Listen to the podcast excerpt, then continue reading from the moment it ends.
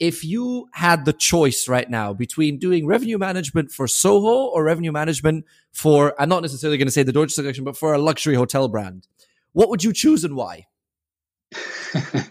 well, easy question. What's up, everybody? Welcome to a, another episode here on the Smack Hospitality Cast. We hope you are all safe and well. This episode features Lucas Peter. He is the head of revenue management for the Soho House Group, and we picked his brain on the current status of revenue management in the hospitality industry, uh, what the outlook might be for times post COVID 19, how the Soho House way of doing business differentiates them, and what the war between hotels and OTAs should really be looking like. Enjoy the show. Um, Lukas, thank you, thank you very much for for um, for joining us um, on the on the show. Um, they, they obviously in very uh, well, let's say conflicting times to say the least. Um, if you were to summarize the last, let's say eight weeks or maybe twelve weeks um, of of uh, of your working life with with the revenue management of Soho House. What give me the the brief summary of what went down? Well, a, a crazy roller coaster, really. Um, you know, we saw it coming. Well, not early, but we saw it coming from from Hong Kong and Mumbai, and then Istanbul uh, around January that there's something bigger coming our way. Um, but then I have to say, I mean, the things the way they unfolded, it was absolutely crazy and at a pace I think no one would have ever expected. Um, I mean, all of a sudden we started closing sites in Europe. Uh, one day to the other, we closed everything in in the UK. Uh, same with the US, uh, travel bans, and so on and so on. And all of a sudden, from one day to the other, the whole world of Soho House was at a standstill. So, yeah, true, a true roller coaster, really. Um, yeah. yeah. it was um, very, very, very impressive to see yeah. that. If for someone, um, Lukas, for someone who's never heard of, of Soho House for whatever reason, not that we think that we have people like that listening to the show, but say we do, um, would you mind just briefly summarizing and, and also explaining a little bit, you know, what you have with, with the members club side on the one hand and, and then the overnights in, in, in the houses on the other hand? Of course.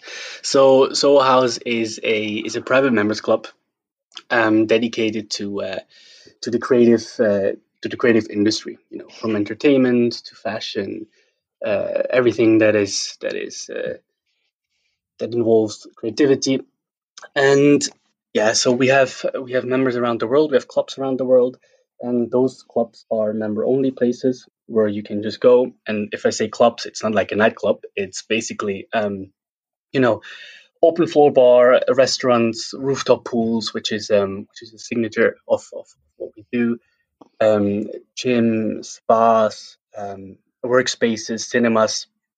Um, so this is basically what Soho House is. So it's a very uh, very dedicated community.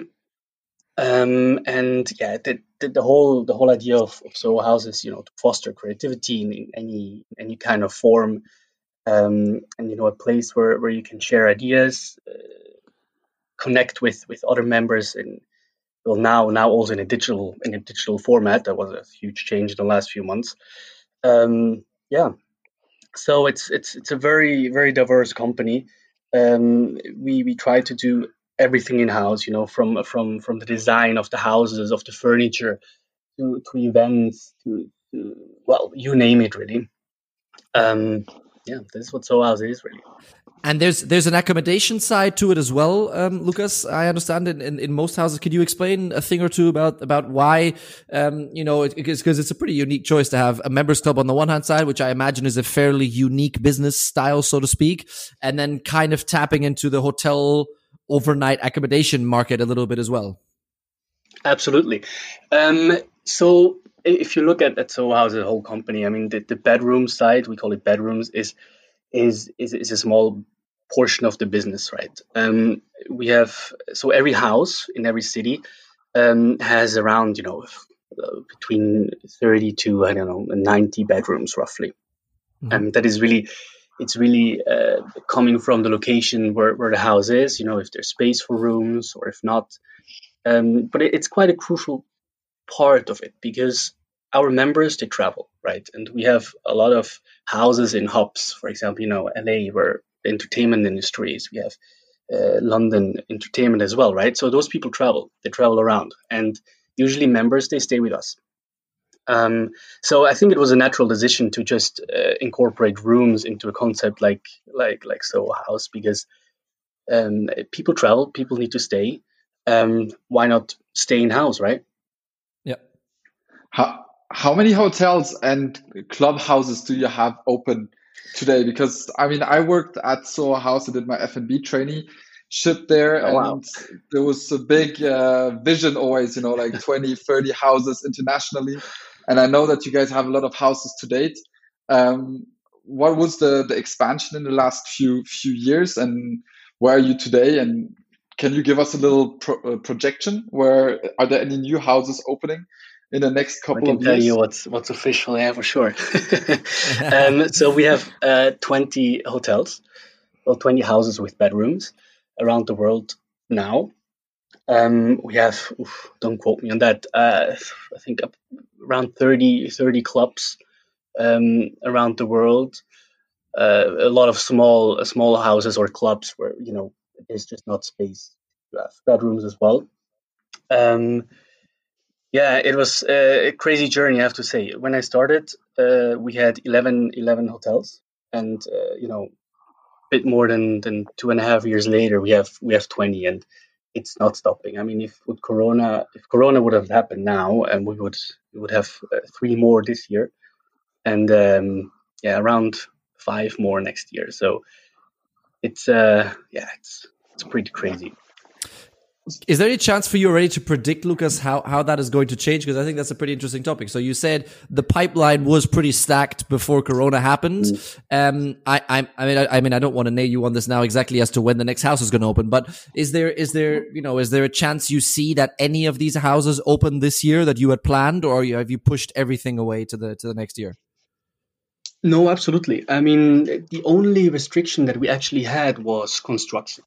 I mean, you have to see Soho House as a, as, as a whole. If you, as an owner, decide to to move forward with a Soho House, this has a different objective than if you go ahead with, uh, let's say, any other other big brand, right? Your business mix is different. Your dependencies on on groups or business traveler is different, right? So, from that perspective, we didn't we didn't get a lot of of backslash there. It was really just construction that couldn't continue. For example, uh, you know, uh, the opening in, in, in Paris, for example, got delayed. Tel Aviv is slightly delayed. All those houses that have that should have opened this year, well, they're just being pushed forward a little bit. But I think for us, they will all still go ahead. From what I know now, they they will still go ahead. But do you see a difference between the typical clubhouses, so or the clubhouses without bedrooms, and the clubhouses with bedrooms? Is there a difference in strategy, in focus, maybe uh, for you guys, um, or or do you expect that yeah travel will stay uh, a key part of, of of your Soho House strategy?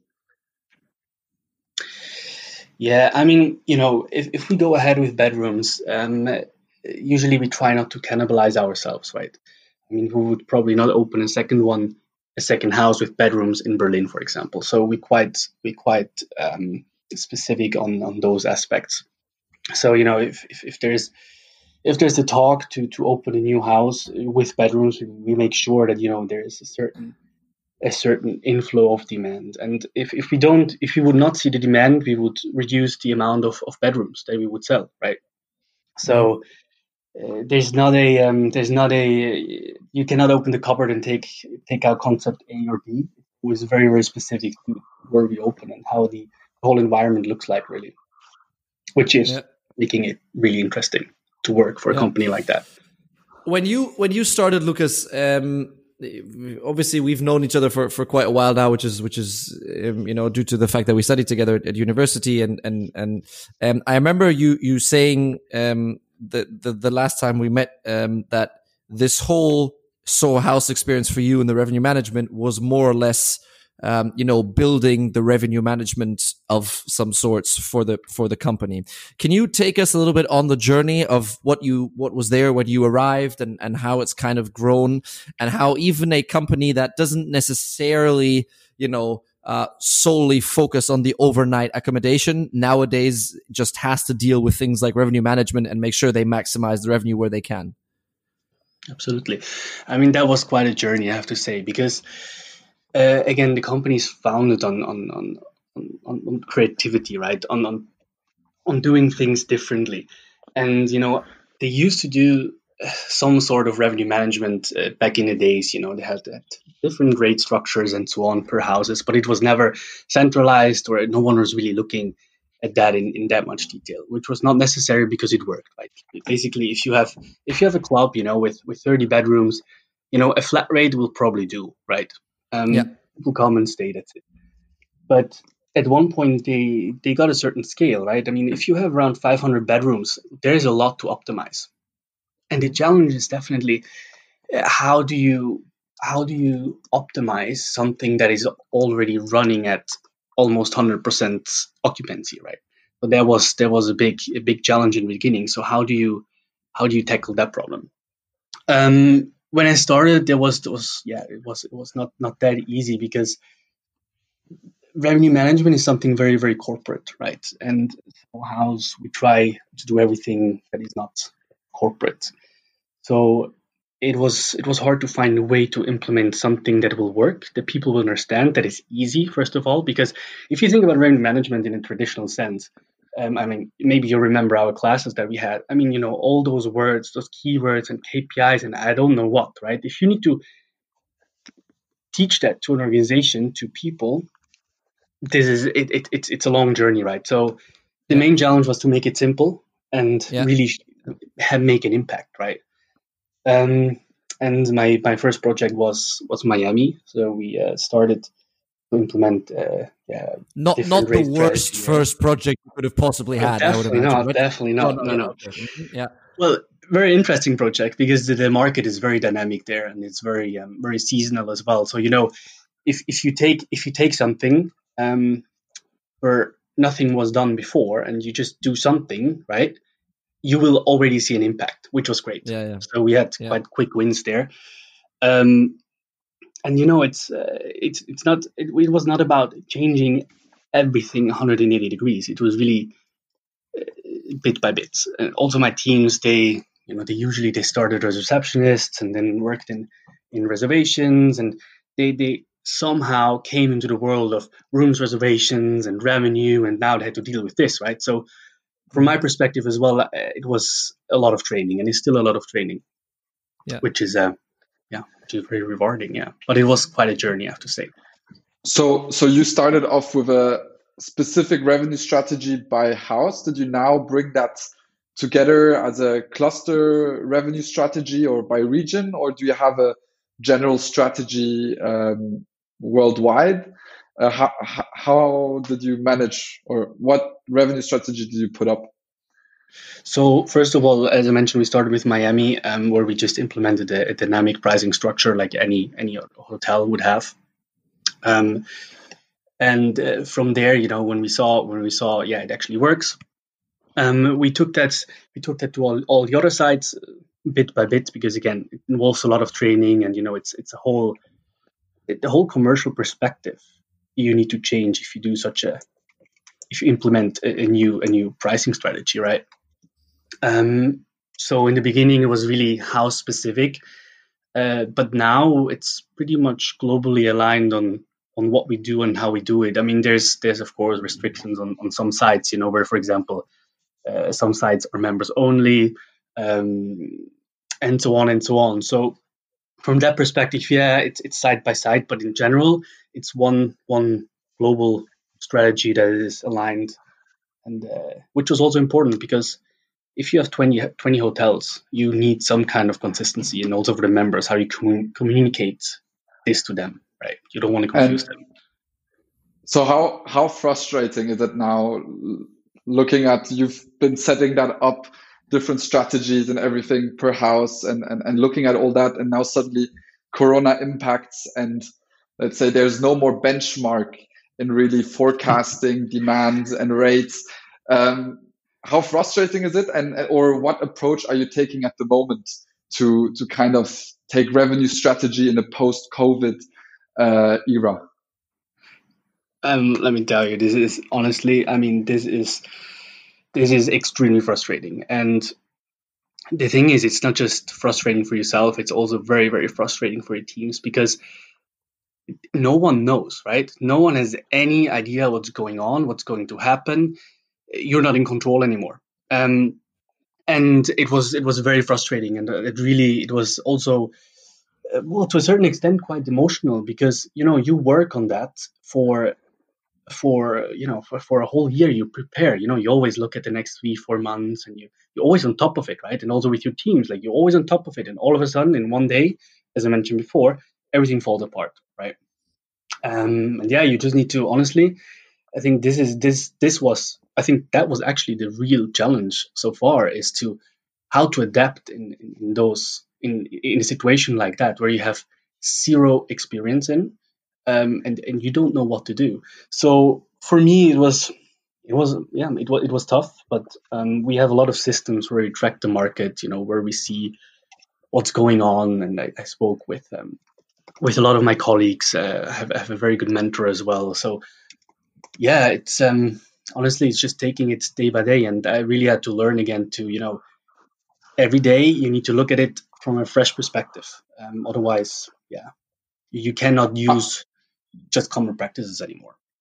I don't want to jump too much in the in the system discussion, but has it changed also the task of a of a revenue manager being from working with autom or not yeah, quite automated systems based on historic data to now actually giving more power again to the revenue manager and for your own uh, judgment or or do you mainly work or can you still work a lot on data uh, and, and automation? Very, very good question. Um, had actually this discussion as well just recently with my boss. Um, so I was always very against using a computer to tell us what to do.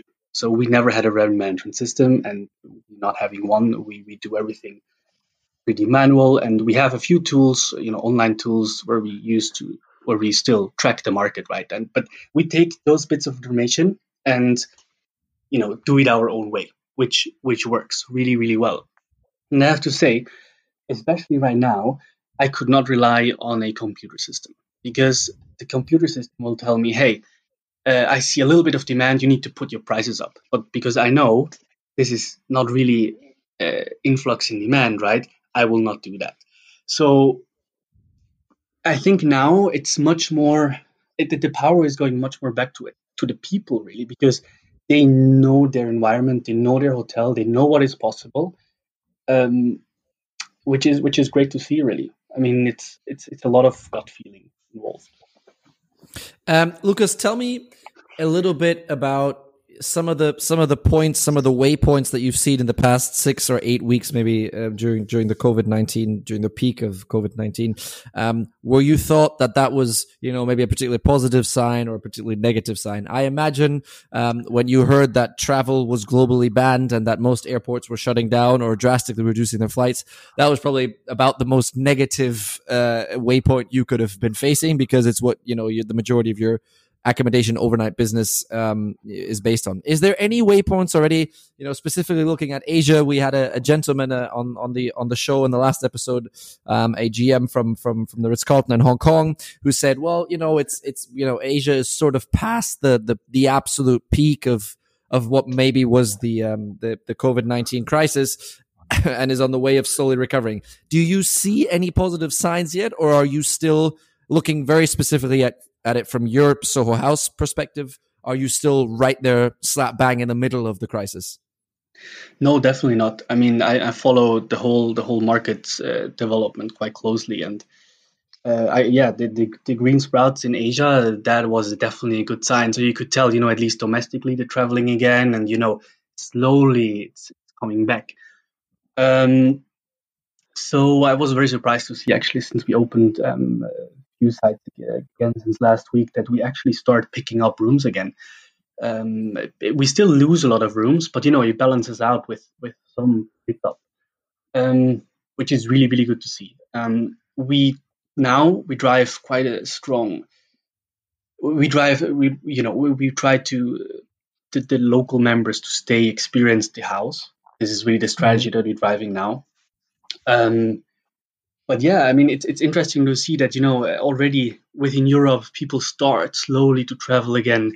Um, even so, we'll be opening Miami this week, hopefully, uh, if, if if everything goes goes to plan, really. Um, but you know, there's a lot of demand already, a lot of demand.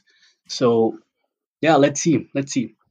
Okay. Saying that though, um, we're very specific. Yeah, I mean we're not. Yeah, of course, no, of course. I, I, no, no, I, I get that. Which is which, which brings me to my next question. Um, the the beauty with having you on the on the show is the fact that you know the hotel side. You know, um, yeah. you know, you know the the the, the very much uh, classic hotel business. Um, you've been with the Dorchester Collection and their revenue department for a while. If you had the choice right now between doing revenue management for Soho or revenue management for, I'm not necessarily going to say the Dorchester Collection, but for a luxury hotel brand, what would you choose and why? well, easy question. Um, always Careful what you for Soho House. that, that as well, yeah. no, no, definitely Soho House. I mean, you know, I have to say, um, after the Dorchester collection, which was an amazing experience, and uh, my my ex boss is still a very close friend and mentor of mine, so you know, I'm, I'm still connected to them. Uh, the reason why I left was because I wanted to do something different, a little bit more out of the box, and that's how mm-hmm. I eventually ended up at Soho House. And this is great because uh, the hotel industry has always done things because they've been done a certain way for for very long, right? And there's a few companies that do or want to do things differently, and Soho House is one of them.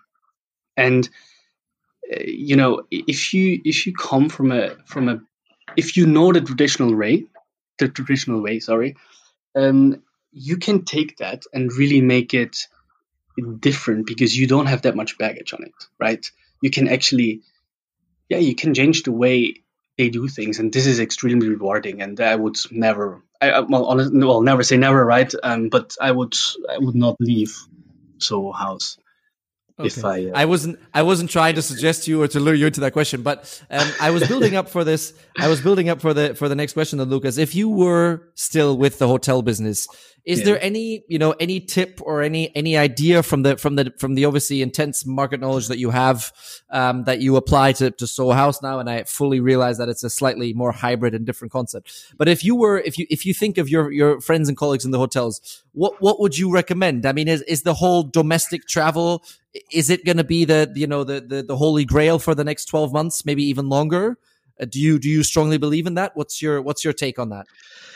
Yeah, it's difficult because if you run a 200 rooms hotel in, in London, right, there's uh, there's 100 others that have exactly the same and the same product. You, you don't really differentiate. So to fill that just with domestic, well, good luck. That's not going to happen. Yeah. Um, so for the next 12 months, uh, honestly, I don't see it. Um, I don't see a really bright future for the hotel industry. Um, small hotels, boutique hotels, resorts, they might do well, but everything in the city, it's, going to be tough. Gonna Be tough. Yeah. Yeah.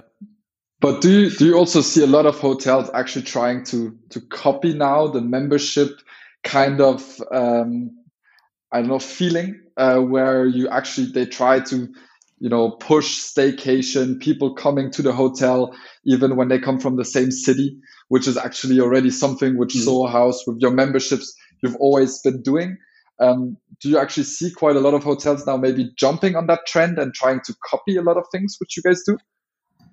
I'm sure.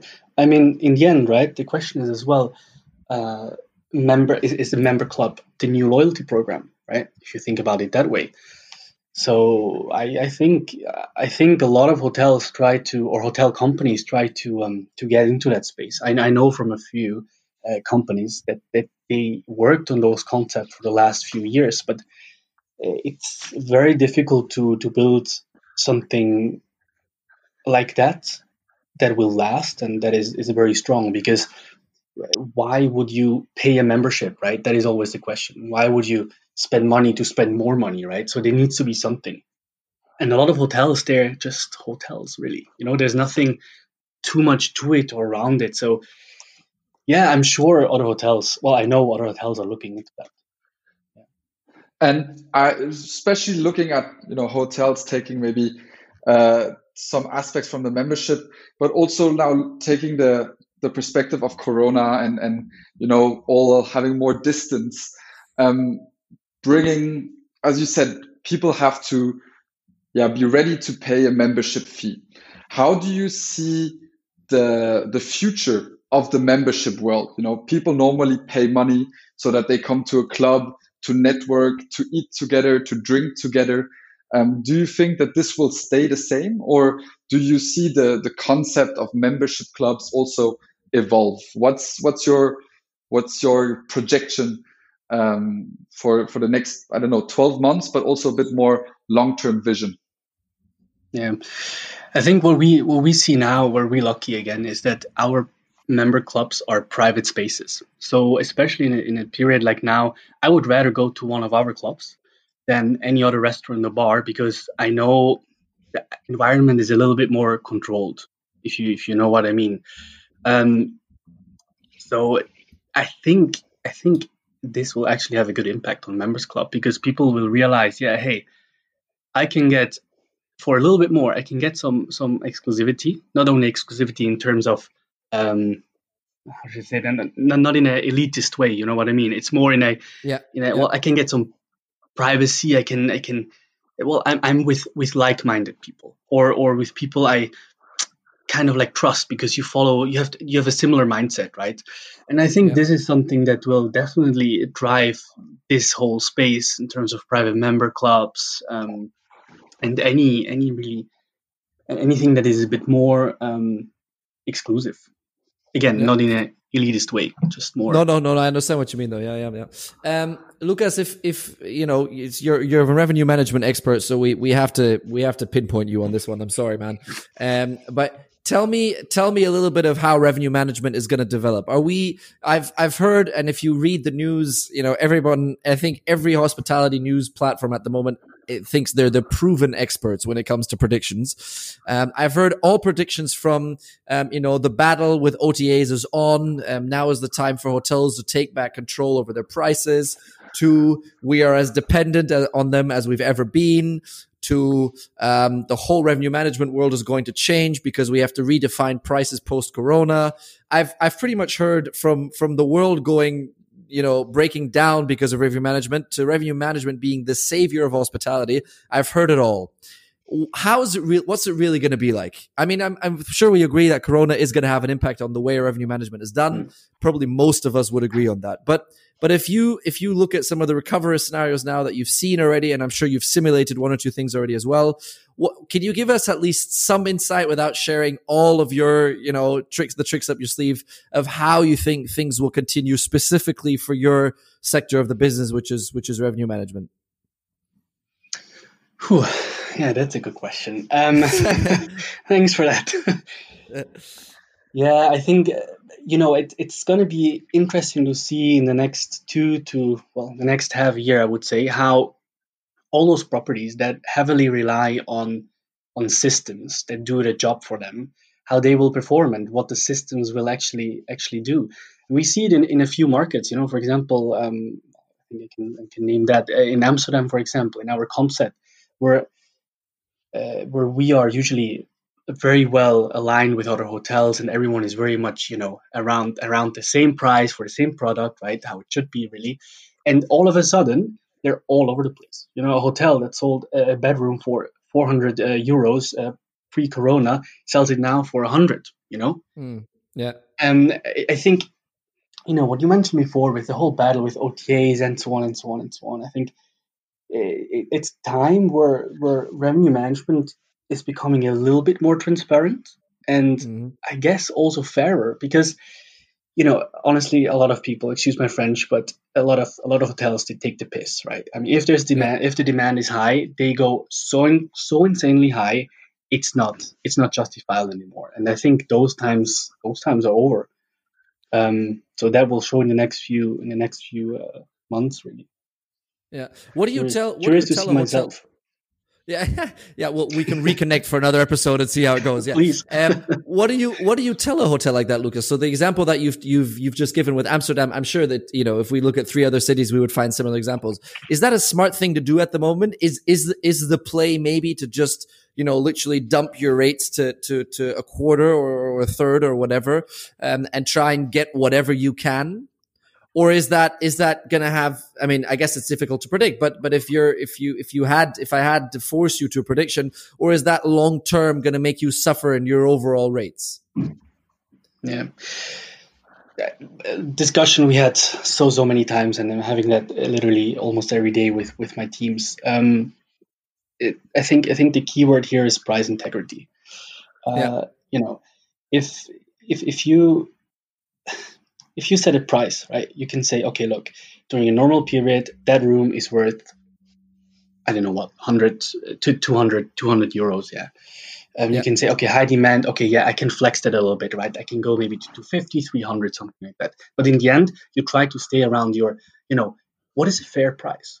Um, and uh, for us, really, we, we, we're still very consistent with our prices. Yes, of course, we lower prices uh, to be attractive um, to get you know to get to get some demand at least that is there. Um, but then we will never ever slam our prices because it's just not it's not it's not realistic. I mean, in the end, you still have your cost. You know, you still need to cover your yeah. cost, need to pay, pay your employees, and so on. Um, well, what I found, and on that note, what I found very interesting is that pre-COVID, we really lowered the, the prices quite a bit just in order to fill the rooms because you know selling a room not selling a room on one night doesn't need a housekeeper doesn't need a front of house staff. You know if we if we can sell that room at least we give someone a job. If we can cover the cost fine let's do it. That was kind of like the strategy before a little bit um, but now it's really be consistent um, because once you drop your prices crazily low yeah you will it takes years to recover. Yeah, yeah. but it's a fine line. It's it's, it's very very difficult have you seen a bit of a different also booking pattern now with the first uh, bookings or pickups coming in between members and um, externals? Yeah, um, much more members actually, which is uh, which is something that we that we target anyway. Um, yeah, that was interesting to see. I mean, especially on the weekends, we start seeing seeing quite a good pickup from members. And you guys work anyways with a lot of family and friends and member rates. Uh, is that something in your revenue strategy where you say, okay, you know, our commercial rates to the outside world, we don't drop them too much, but maybe, you know, just to, to get new members in or getting members to travel more, that you do hidden promotions specifically to the members. Is that something which you guys looked at or? Well, we looked at that a few, well, when I started, um, you know, how, how the whole, discounting the whole tier system works behind behind room rates and members and non-members and friends and family and so on. Um, but we decided that, that we're going to be very transparent and, and very clear on that. We don't do any hidden promotions or any hidden any hidden uh, yeah, any, any hidden things really. Um, so the members they get their discount of the public rate. The friends and family family gets the discount of their public rates, which was initially difficult to manage and it's, it's difficult to forecast now. But I mean, we can really say the members they always get the best deal in any city they stay at. There's no, there's no doubt, no doubt to that. Yeah.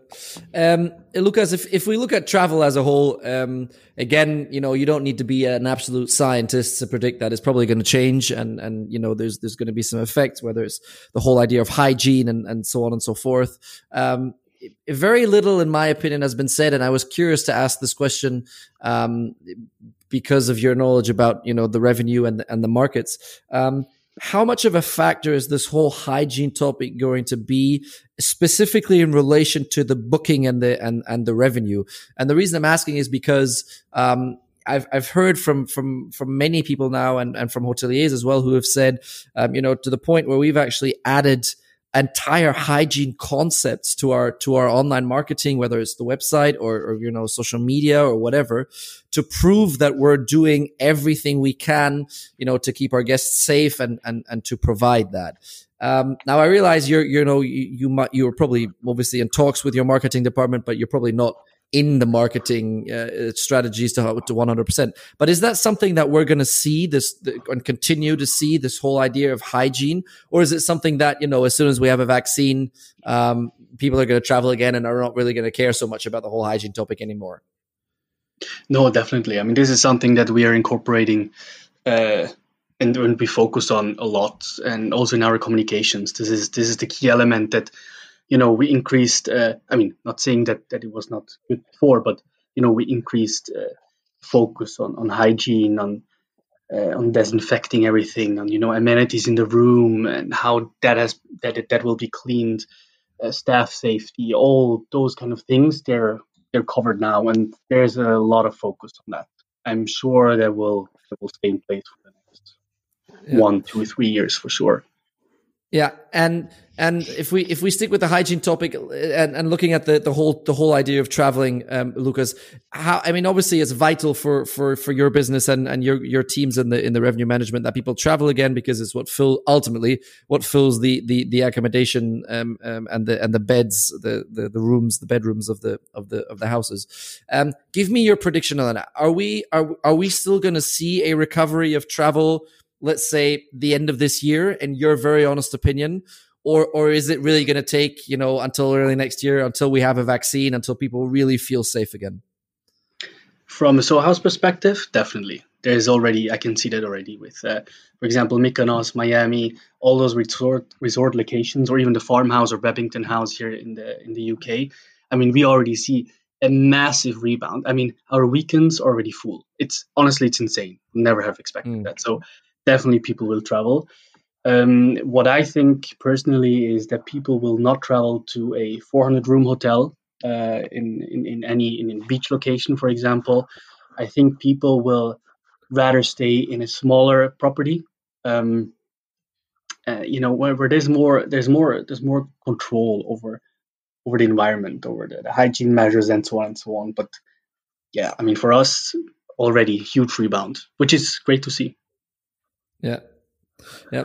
Um, and Lucas, if you if you look at the the situations um, across the, the various different countries, how difficult right now is it to be the head of revenue management for a company that operates in how many countries do you do you guys operate in? Oh God, uh, Ah, um, see, I'm more than I'm, 10. I'm coming prepared with the right questions here. More than 10. Okay. so let's just say with more than 10, with more than 10 countries, because I imagine your revenue management right now between Miami and uh, what's east? Uh, Istanbul, Mumbai. Mumbai. yeah, there we go. Um, must be must be dramatically different, no? Yeah, yeah, yeah. It's very. Uh, it's it's it's completely. It's the opposite sometimes. Um, yeah. What should I say? Um, it's tricky, but that what keeps me up every day and uh, keeps me busy, right? Um, yeah. Again, can you this, explain? This can you explain one or two differences um, between, for example, Mumbai and Miami? Well, Miami, uh, the government is very um, how do you say uh, not very clear on, on what is allowed and what is not allowed. That was always a challenge uh, to find out. You know, how many rooms are we actually allowed to open? Can we open the whole hotel or can we open uh, only half of it? Do we need to keep the rooms free after a guest checks out? Can we do um, housekeeping? Can we can we service the rooms and so on and so on? And for example, Mumbai, um, it's pretty clear. It's just closed. So yeah, yeah. But again, I mean, it's it's hard to, to keep track of really. And the the countries, how how how have your experiences with it with the countries and the and the legislations been? I imagine you've seen some massive differences as to how a certain country communicated their their rules and regulations for Corona times. Yeah, I mean, Europe was pretty pretty straightforward. Um, yeah, what needs to happen. The UK was a bit different. Um, the US it was it was clear at one point what needs to happen. Um, now the reopening into phases is a bit more of a of a challenging topic, but yeah, in the end, honestly, in the end, um, you you you don't know in the morning what's going to happen in the afternoon. Well, pre-corona, really. Um, yeah, seems, um, seems to but, be a growing trend. Yeah. Lucas, I mean, as we just heard, you have incredible amount of uh, responsibility to lead the whole revenue strategy for for a famous chain like Soho House. But you've graduated from Lausanne in 2015. How did you manage to, you know, accelerate your career from graduating EHL to becoming head of revenue at uh, Soho House in, in just five years? Tell us the secret, man. Yeah, oh, I wish. I wish. Um, I Fritz really and myself, we just started our own companies. uh, I have to say I was I was I was I was lucky with the people I've met, I guess, uh, and, and, the experience I had. I mean, I was very very much exposed into the strategy of of you know the whole commercial management, the Dorchester Collection, which was a really really great learning experience. Um, from there, quite frankly, I probably got there because I was again my, my experience was not was was limited to a certain extent because you you you start with a fresh mind. You know you don't come with those concepts in in head that things need to be a certain way. Well you know you you, you adapt it to the current business that you're in. And i think that that's what helped me just having an open mind and yeah and, and just take things as they are be very flexible i guess and so you know i have to say i mean yeah, sorry. I mean, I, really have to say, I mean, this doesn't come uh, just from myself. I mean, I have an amazing, amazing team in all the houses that that really that really took that to the next level. I mean, we, I spent so much time with them on the phone, traveling, training them, um, working with them mainly. Uh, and you know, it's it's it's a joint effort. It always is, really. I have to say. I can. So that can would be this, your. I your can hear the Swiss modesty. Advice.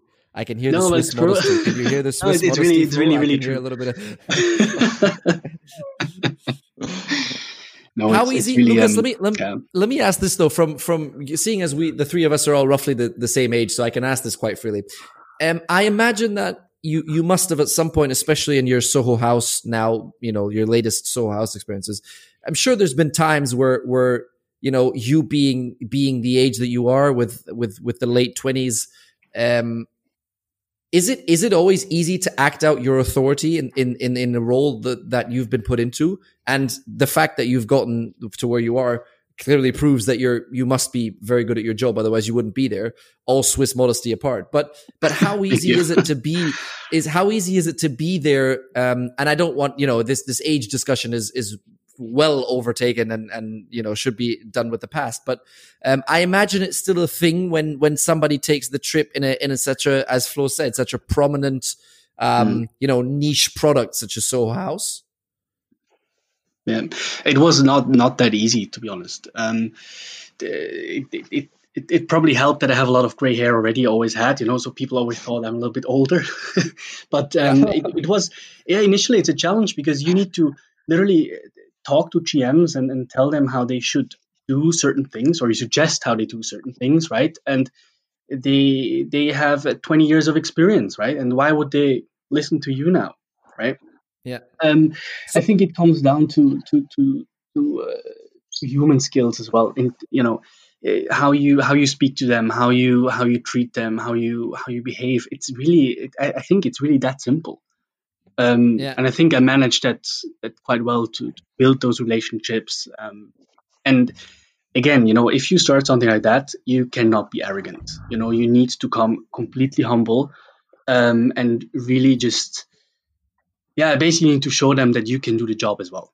And then they will respect you. Otherwise, they will not respect you. Yeah. Um, if if you if you look at the the the the journey that you've taken now, um, Lucas, give me one story from a revenue management perspective. And it doesn't, I, I don't want you to name the employer because, you know, nobody listens to this podcast, but we don't want to get in trouble even more than we already are, anyways, usually.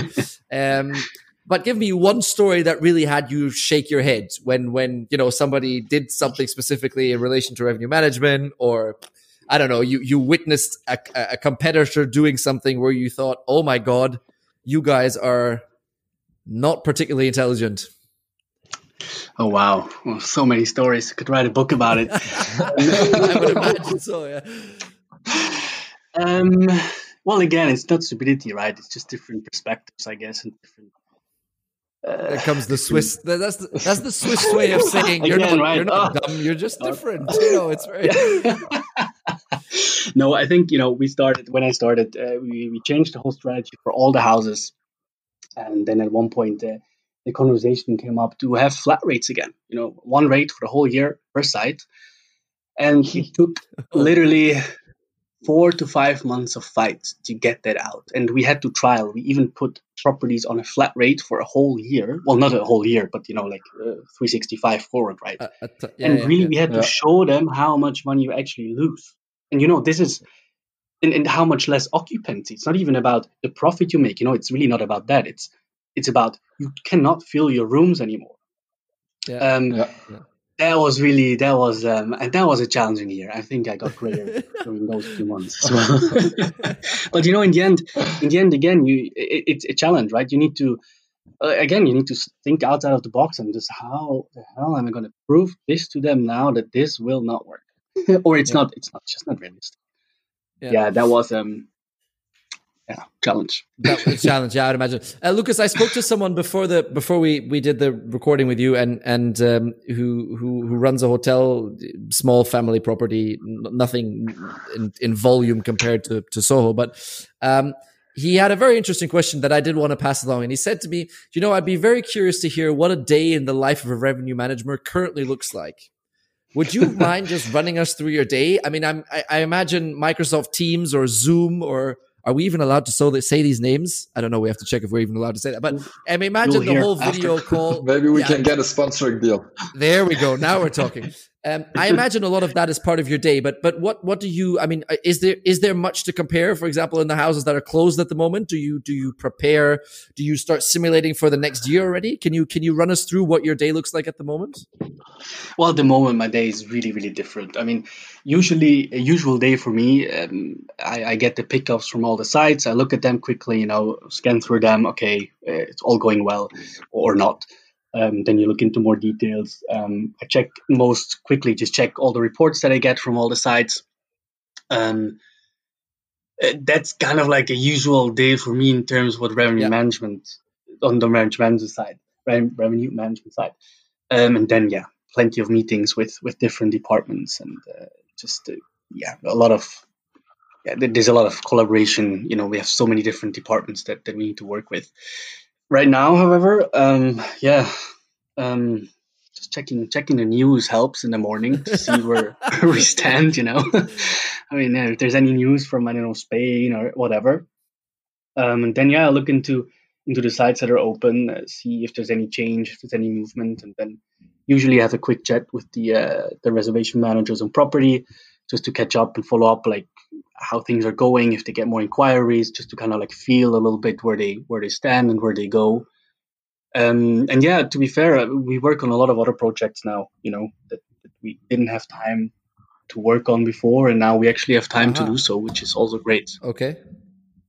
Okay. A little yep. bit more so you're so you're moving yeah, you're pulling forwards you're pulling forward some of the things that that previously you didn't have time for or that that didn't fit into the schedule. You're moving them now to, to yeah. Okay yeah yeah yeah absolutely um Lucas, I have one more for you. Tell me, tell me about OTAs. I realize that traditionally Soho House has had a, a slightly different approach to the whole OTA scenario than maybe, um, you know, some other hotels would would have, uh, or, or some other classic hotel properties would have uh, carried out that would have been in similar locations as yours, which are, you know, for the most part downtown in the cities where you where you are.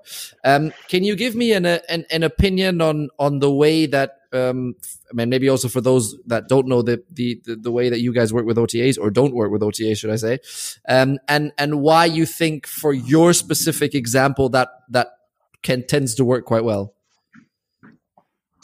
So generally, we do not work with any OTA. We don't pay commission to travel agents and so on. We have, of course, a few selected agents we work with.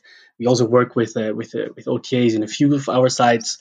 Um, that's usually uh, really demographically uh, dependent. Um, but generally, we do not work with any external party on, on, to fill to fill our rooms.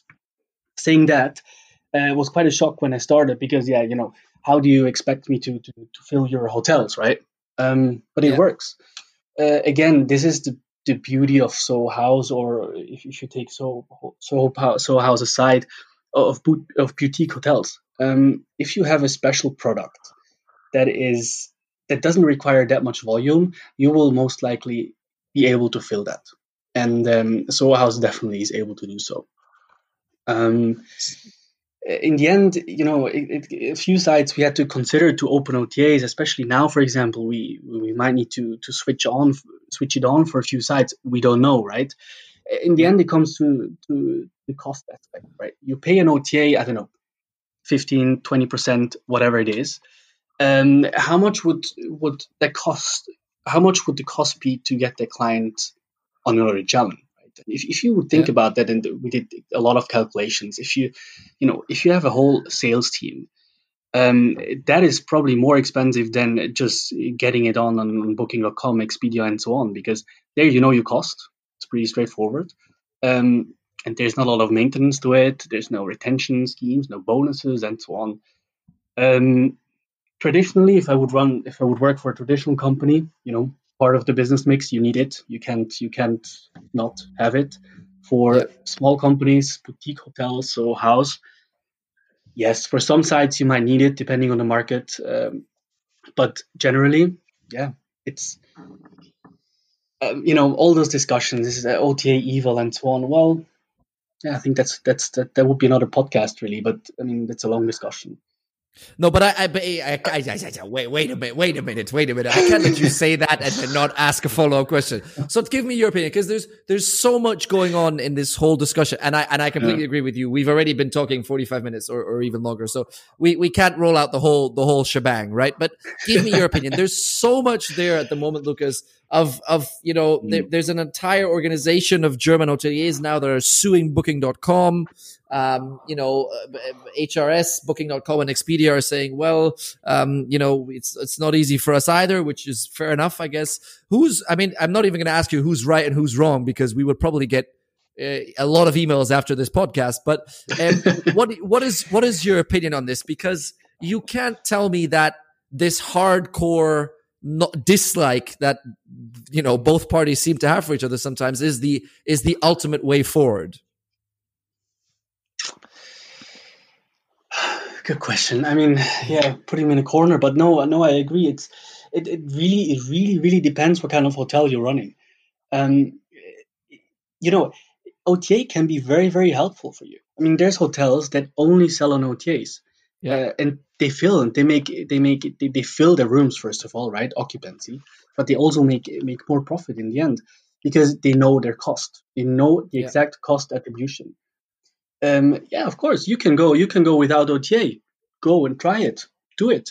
If you can displace the business that you lose through OTAs, fine, fair, do it. But I bet 80, 90% of hotels are not able to do that. Yeah. They, they just don't have the capabilities and the outreach. I mean, if you look, for example, um, you know, a Dutch OTA company, right? I mean, the money they put behind marketing, it's insane absolutely yeah. insane. You will never be able to have that budget and and you know generate that business. So yeah, if you can fill your rooms without, well, go for it, do it, try it. You know, turn it off. But try. It. So so you so you guys, how do you how do you measure your your cost of distribution for your bedrooms? I mean, is it uh, part of one big pot for the marketing, which you do for Soho House in general? Um, or do you have special budgets which are just allocated to promote the hotel, the bedroom part of it? Um, or can you actually really differentiate um, both? And, and what is your distribution mix? You say uh, you're not selling on OTA, so big percentage of memberships. What? How do you? Is it everything direct via the website, the rest, or how does that work?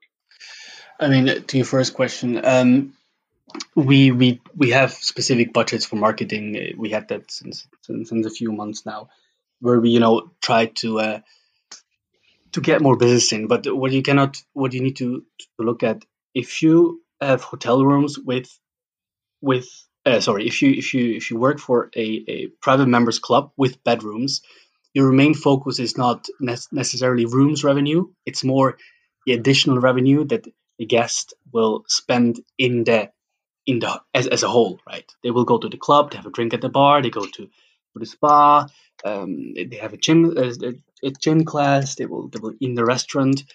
All of that is actually much more important than than than than you know just specifically targeting rooms. So our marketing is really focused on on whole experience. You know, it's holistic experience. You know, if you if you stay in let's say in Berlin I mean, you you guys been there. Uh, you have the rooftop, you have the cowshed, you have you have you have a Cecconi's, you have the club, you might have a party, you have the cinema. I mean, it's it's more the focus is more on on overall spend rather than just rooms. So that's also the marketing strategy. It's it's actually a funny funny story. That Fritz and I had our discussion at Soho House upstairs in the seventh club in the seventh floor, uh, talking about make uh, creating smack. smack. Yeah, yeah. So, yeah. Oh, really? so it, actually that creativity happened creativity at, at at Soho House. So yeah, no, but that's um, very true. From from my side, one one last last last question is, I I mean you guys totally depend on the membership revenues, of course, which is a huge part of, of your, your business. And you were able to push through saying, okay, we have to close the houses, but um, please, we, we will continue uh, to that you guys pay your membership and you guys can then spend it on consumption, which is a super good and smart way of doing it. Um, what was the reaction of the members in general? Um, and did you guys worry a bit in the case that you would not be able to do that? Um, yeah, how successful was was that strategy on keeping the the revenues alive? Um, yeah, it was successful. The, the the the feedback from the members was as well as well positive on that. Um, because in the end, you know, it's it's with this you're saving jobs, right? Um, if this is the cash flow, uh, if you don't have cash flow, you cannot pay wages, and we need to close the houses for good, right? So yeah. it was very well received, I have to say. And uh, if you think about it, it's a good deal.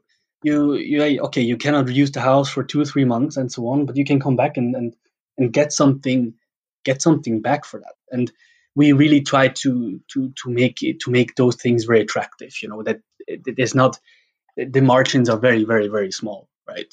And this is always this is the strategy really as well, you know, to, to be generous, to, to give something, to give you value for to to give you value for a membership and, and, and to stay a member with us because that is yeah again that is that is the future of of the company.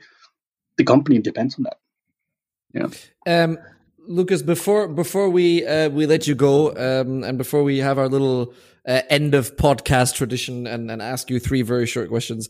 Um, let me let me just come back to, to, to two more things that you mentioned throughout the, the podcast. Uh, first of all, um, is it fair just to make sure that we don't get all these emails from the hoteliers? Is it fair to say in this whole OTA hotelier discussion that in in some ways, and you mentioned the word transparency right at the beginning of your of of of, of um, of the podcast episode.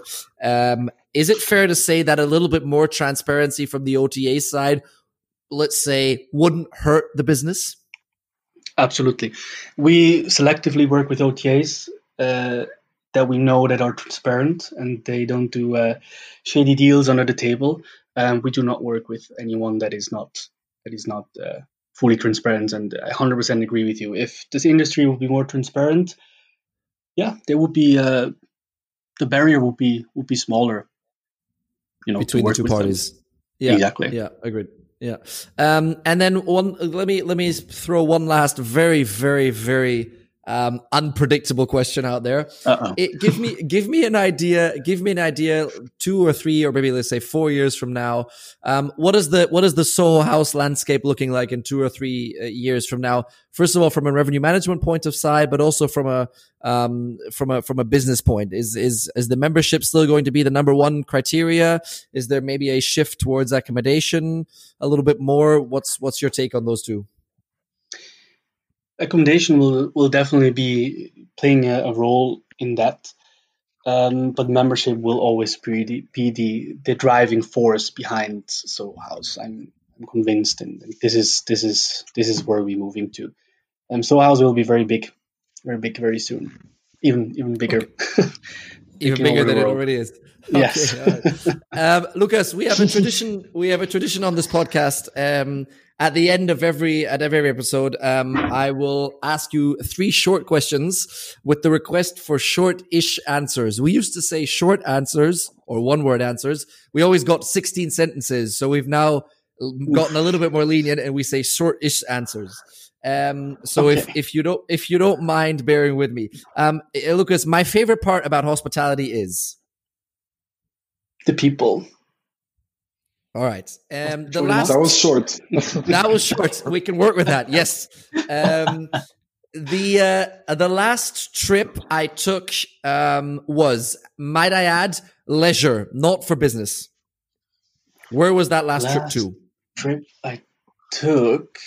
If you can still remember. If you can still oh remember pre-corona, yeah. Um.